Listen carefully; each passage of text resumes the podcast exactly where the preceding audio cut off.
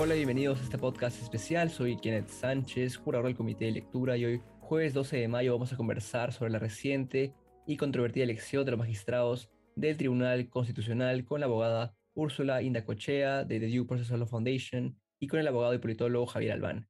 Muchas gracias a ambos por acompañarnos hoy y antes de empezar con la conversación con ellos, algo de contexto. Este último martes, el martes 10 de mayo para ser más exactos, el Congreso finalmente eligió a seis nuevos miembros del TC, Francisco Morales Arabia, Luis Gutiérrez Tixe, Elder Domínguez Aro, Luz Pacheco Serga, Manuel Monteagudo Valdés y César Ocho Cardich. Ellos y ellas reemplazarán a magistrados del tribunal que ya tenían sus mandatos vencidos. Sin embargo, el proceso y la elección misma ha sido cuestionada en varias oportunidades eh, por diversos motivos que ahora vamos a tocar. Quizás sea útil volver al comienzo de este proceso para poder entender mejor lo que ha sucedido con, con el TC en esta, esta oportunidad, Úrsula. Cuéntame quizás cómo se desarrolló este proceso en el Congreso y por qué fue tan cuestionado desde el arranque. Hola Kenneth y hola amigos de comité.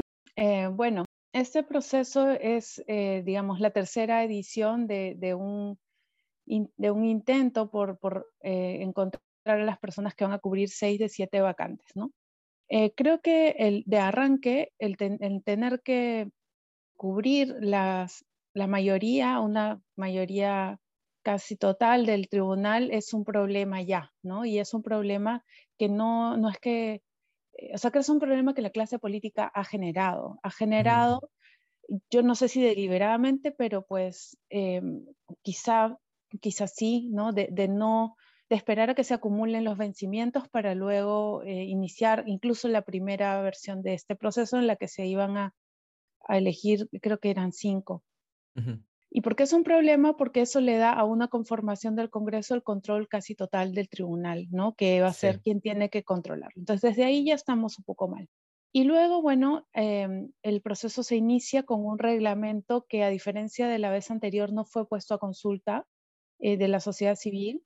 La vez pasada fue puesto a consulta en la edición número 2, digamos, pero tampoco es que nos hayan hecho caso con las sugerencias que la sociedad civil hizo, ¿no? Uh y bueno, empezó, hubo eh, menos candidatas mujeres, por ejemplo, no, no hubo mejores candidatos que la vez pasada. Fueron quedando atrás personas con, con, calificaciones y fueron yendo más hacia adelante personas que, digamos, tenían ciertos cuestionamientos. Y bueno, va avanzando el proceso, digamos que mm, con tropiezos por ahí hasta que yo creo que llega el momento en que ya se, se se derrumba el proceso, que es cuando em, después de la calificación de los currículums empieza la etapa de entrevistas. Y en ese momento, bueno, pasan dos cosas. Se envía una lista de quienes superaron, digamos, eh, el puntaje mínimo a la Contraloría para que la Contraloría los investigue y envíe un informe de vuelta. Y ese informe se, se, tenga en consideración para las entrevistas y se programan las entrevistas. Y en ese momento, varias personas y organizaciones de la sociedad civil pedimos que se garantice la transparencia de las entrevistas y que se preparen las preguntas y se garantice que la sociedad civil pueda participar. Y ahí Ruth Luque hace un ejercicio muy positivo que es convoca algunos foros virtuales donde invita a especialistas y a personas que quieran participar y sugerir preguntas, qué cosas se les puede preguntar a los magistrados. Y, y ella elabora un, un, proyecto de protocolo para las entrevistas donde están regulados los tiempos, cuántas preguntas cada uno, qué tipo de preguntas, para qué, qué aspectos, ¿no? Un poco tratando de darle objetividad a este espacio que además eh, es bastante subjetivo, ¿no? Eh, porque pues son, son personas de una comisión escuchando a otras y poniéndoles una nota y por lo menos tiene que haber ciertos, ciertos parámetros para poner esa nota. Sin duda. Y allí, bueno, no se, no se aprueba este protocolo, no llegan a acordar, entonces hacen una entrevista sin protocolo, pero en la práctica algunos que sí lo apoyaban lo usan, ¿no? Y nunca se publica. Entonces, llega la etapa de entrevistas se ponen notas en base a lo que cada uno en su cabecita piensa qué cosa es idoneidad moral, qué cosa es proyección personal, y salen unas notas que son el 40% de la nota total y esto resulta en una lista de seis. que para mí eso ya, esos seis están ahí de manera arbitraria, porque por, qué no está el séptimo, no lo sabemos, por qué no está el octavo, por qué no están otros que dieron buenas entrevistas, no sabemos ni tampoco tenemos posibilidad de cuestionarlo, ni los mismos candidatos que fueron desplazados, buenos candidatos, podrían decir, oiga, ¿por qué él le pone esa nota y a mí esta? Si no hay parámetros, ¿me entiendes? Claro. Entonces, para mí, incluso la comisión especial saca un aviso y dice, bueno, las reconsideraciones contra, contra las notas de las entrevistas se presentan hasta tal plazo. Pero en base a qué alguien puede reconsiderar. No hay base para reconsiderar nada.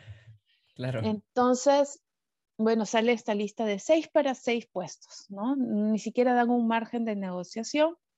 Eh, los informes de Contraloría llegan, no los publican, y esos informes son importantes porque ¿qué cosa hay ahí? Información eh, de desbalances patrimoniales, información de conflictos de intereses, información de si tienen o no eh, vinculaciones político-partidarias o con ciertos sectores.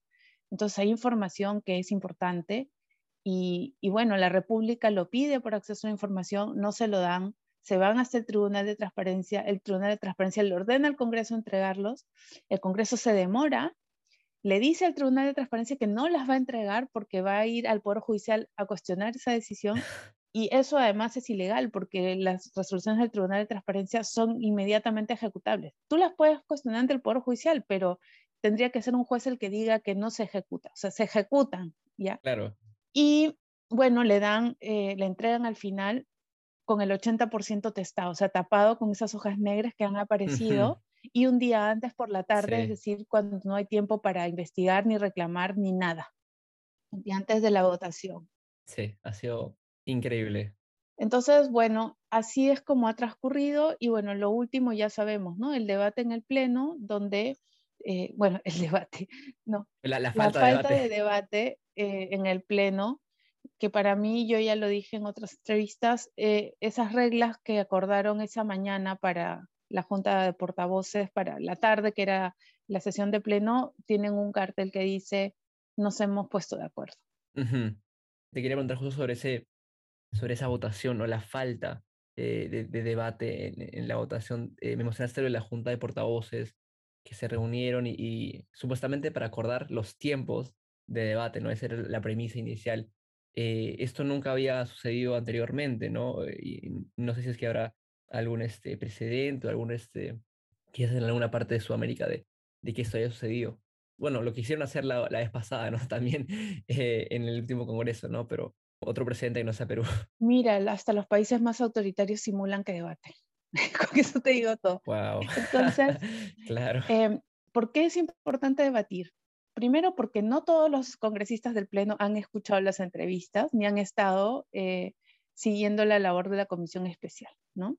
porque pueden tener preguntas, no necesariamente para cuestionarlo, sino para aclarar cosas que están, digamos, un poco obscuras.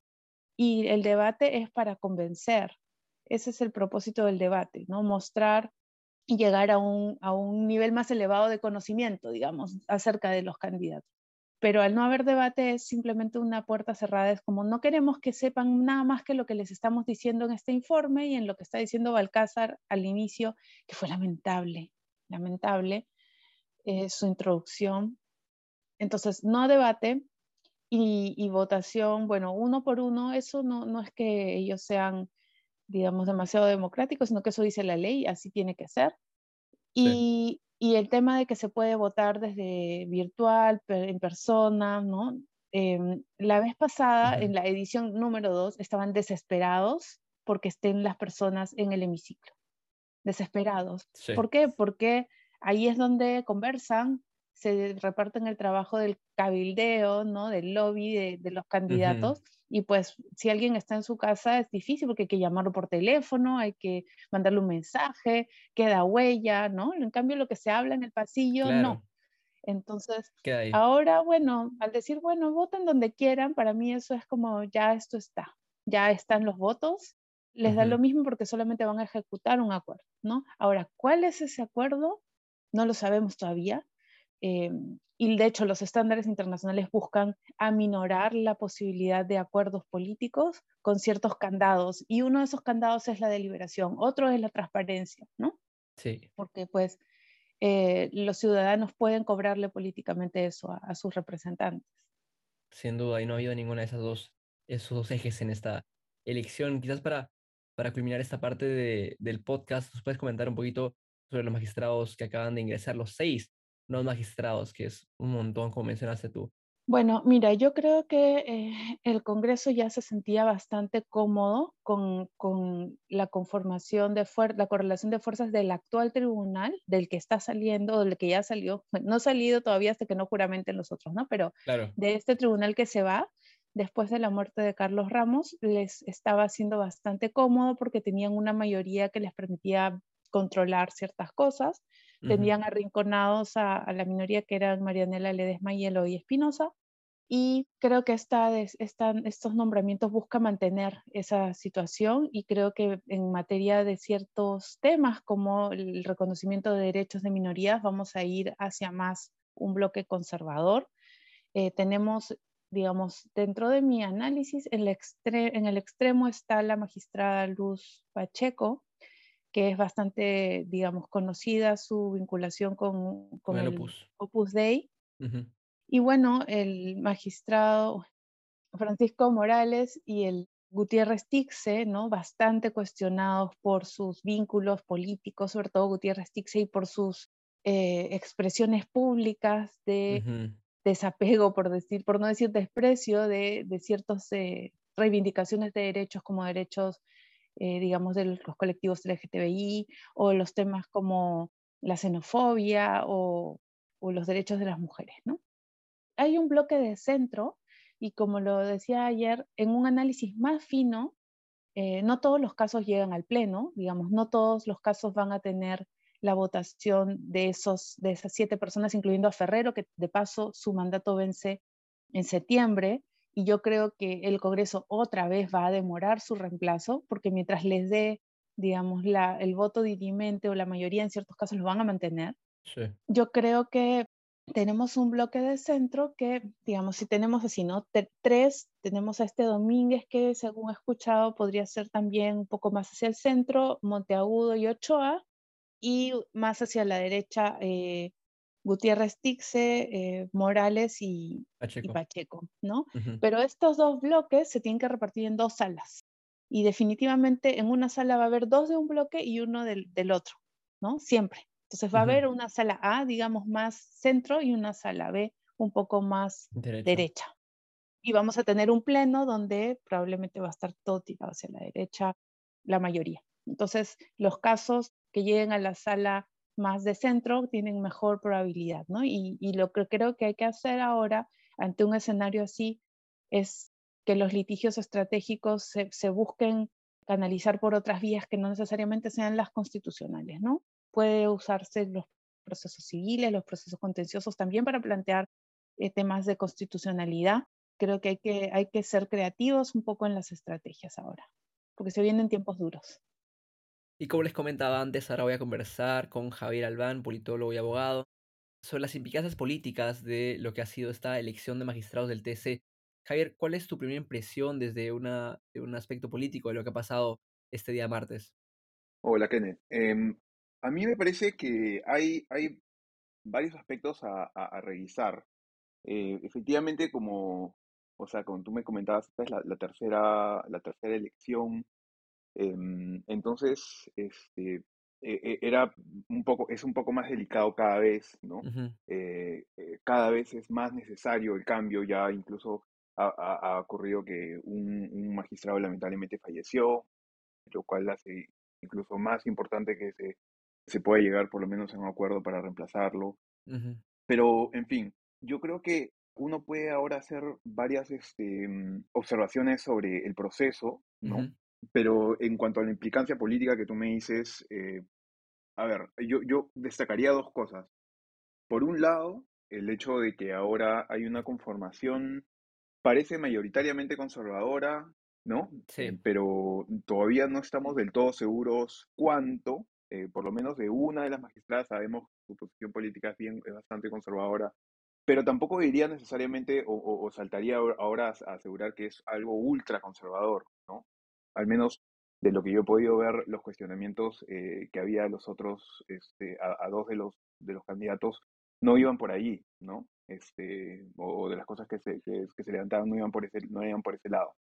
Pero por otro lado, un aspecto que yo destacaría eh, quizá como, como positivo dentro de todo, es que sí me parece que es un, este, una conformación del TC que por más eh, críticas que uno pueda tener o desacuerdos que uno pueda tener, em, parece independiente del gobierno actual y ha sido apoyado por, eh, por la bancada Perú Libre también, eh, bueno, que luego generó que se parta, etcétera, pero es importante que se mantenga em, una separación de poderes en el país, ¿no? Y por ahí que esto al menos te deja claro que hay una separación, o sea, podría haberse eh, sospechado que Perú Libre hubiese querido, obviamente no es que tiene los votos, pero en, otro escenario, ¿no? Podría haberse sospechado que hubiesen eh, querido poner una mayoría eh, de jueces. Imagínate que hubiesen puesto una mayoría de jueces que sean pro gobierno, ¿no? ese sería un escenario aún más complicado por otras razones, ¿no?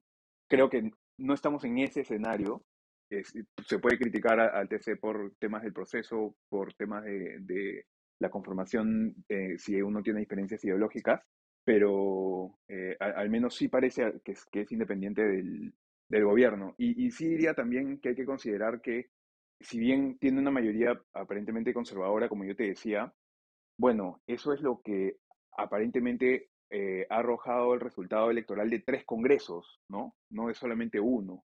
¿no? Es algo, es algo que también hay que tomar en cuenta, ¿no? no idealmente podría ser de otra forma, pero la Constitución dice que el TC es electo por el Congreso y el Congreso, bueno, ya han habido tres veces que la gente ha votado una mayoría que no es, pues, este, liberal, ¿no?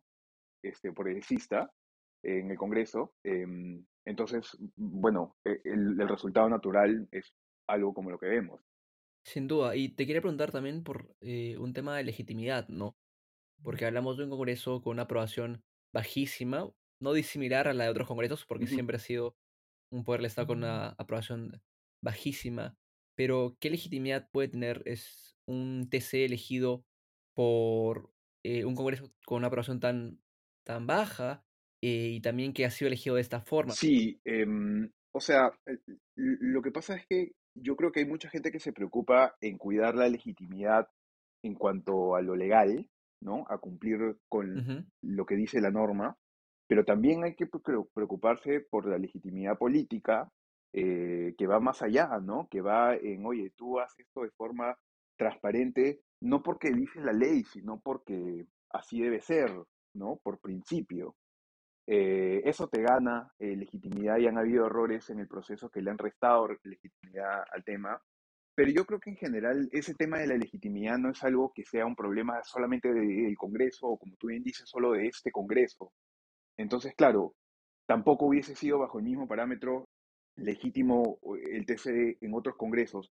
Y sí, es verdad. Y, entonces el problema yo creo que va más allá de, de, solamente este Congreso, que obviamente, como te decía, uno puede eh, tener críticas puntuales, pero tenemos un, un, sistema que no funciona, ¿no? Por eso eh, yo le, tengo simpatía a estas ideas para cambiar la forma como se puede conformar el TC, para tratar de buscar alguna forma que dé más legitimidad, ¿no? Que haga que le devuelva un poco de confianza a la gente en el proceso. Lo que está quebrado, ¿no? En nuestra sociedad ahora es la confianza en todo. Eh, y tiene problemas de legitimidad en el Congreso y en instituciones públicas y privadas. Y, digamos, el Congreso con actitudes como las que ha tenido eh, juega en contra todavía más, ¿no? Con ocultar información, no motivar bien las, este, las calificaciones, pero bueno, de todas maneras creo que este, es importante notar que no es un tema solamente de este Congreso, sino es un problema del sistema y habría que, que, entenderlo así para poder corregirlo. Sin duda, y para terminar, quería volver a lo que mencionaste al comienzo sobre esta, no quiero decirle alianza, pero una confluencia, este, esta suerte de, de, voto conjunto. Se juntaron ¿no? en varios partidos en el Congreso para elegir estos eh, a estos miembros del TC. No sé si es que tienes una lectura sobre esto, quizás a futuro. También yo estoy pensando en la elección del defensor del pueblo, así que eh, podría suceder una suerte de, pacto similar, ¿no? No sé qué, qué lectura tienes. Claro. Toda la vida lo que, lo que había pasado em, era una suerte de, o sea, algún tipo de acuerdo entre los partidos ya, sobre todo cuando son varios los puestos a repartir, em, incluían al defensor del pueblo en el bolo, lo más sencillo era hacer algo así. Em, este de acá no me queda del todo claro eh, si ha sido exactamente así, no me queda tan claro, por ejemplo, que gana Perú Libre objetivamente.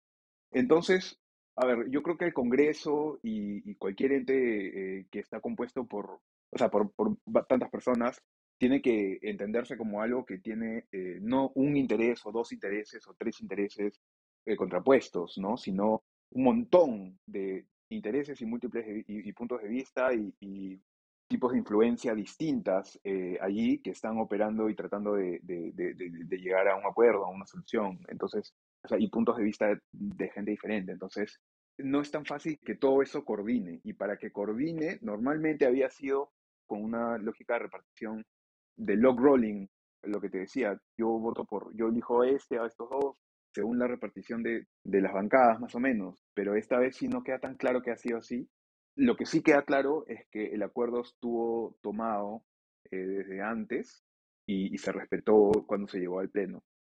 La verdad, a mí no me queda del todo claro las motivaciones y, no, no sé, no especularía todavía porque creo que necesitamos más, este, más información. Eso ha sido todo aquí en este podcast especial de Comité de Lectura. Eh, agradecemos a Javier y a Ursula por su tiempo para estas entrevistas y ya nos estaremos escuchando en un próximo podcast. Hasta luego.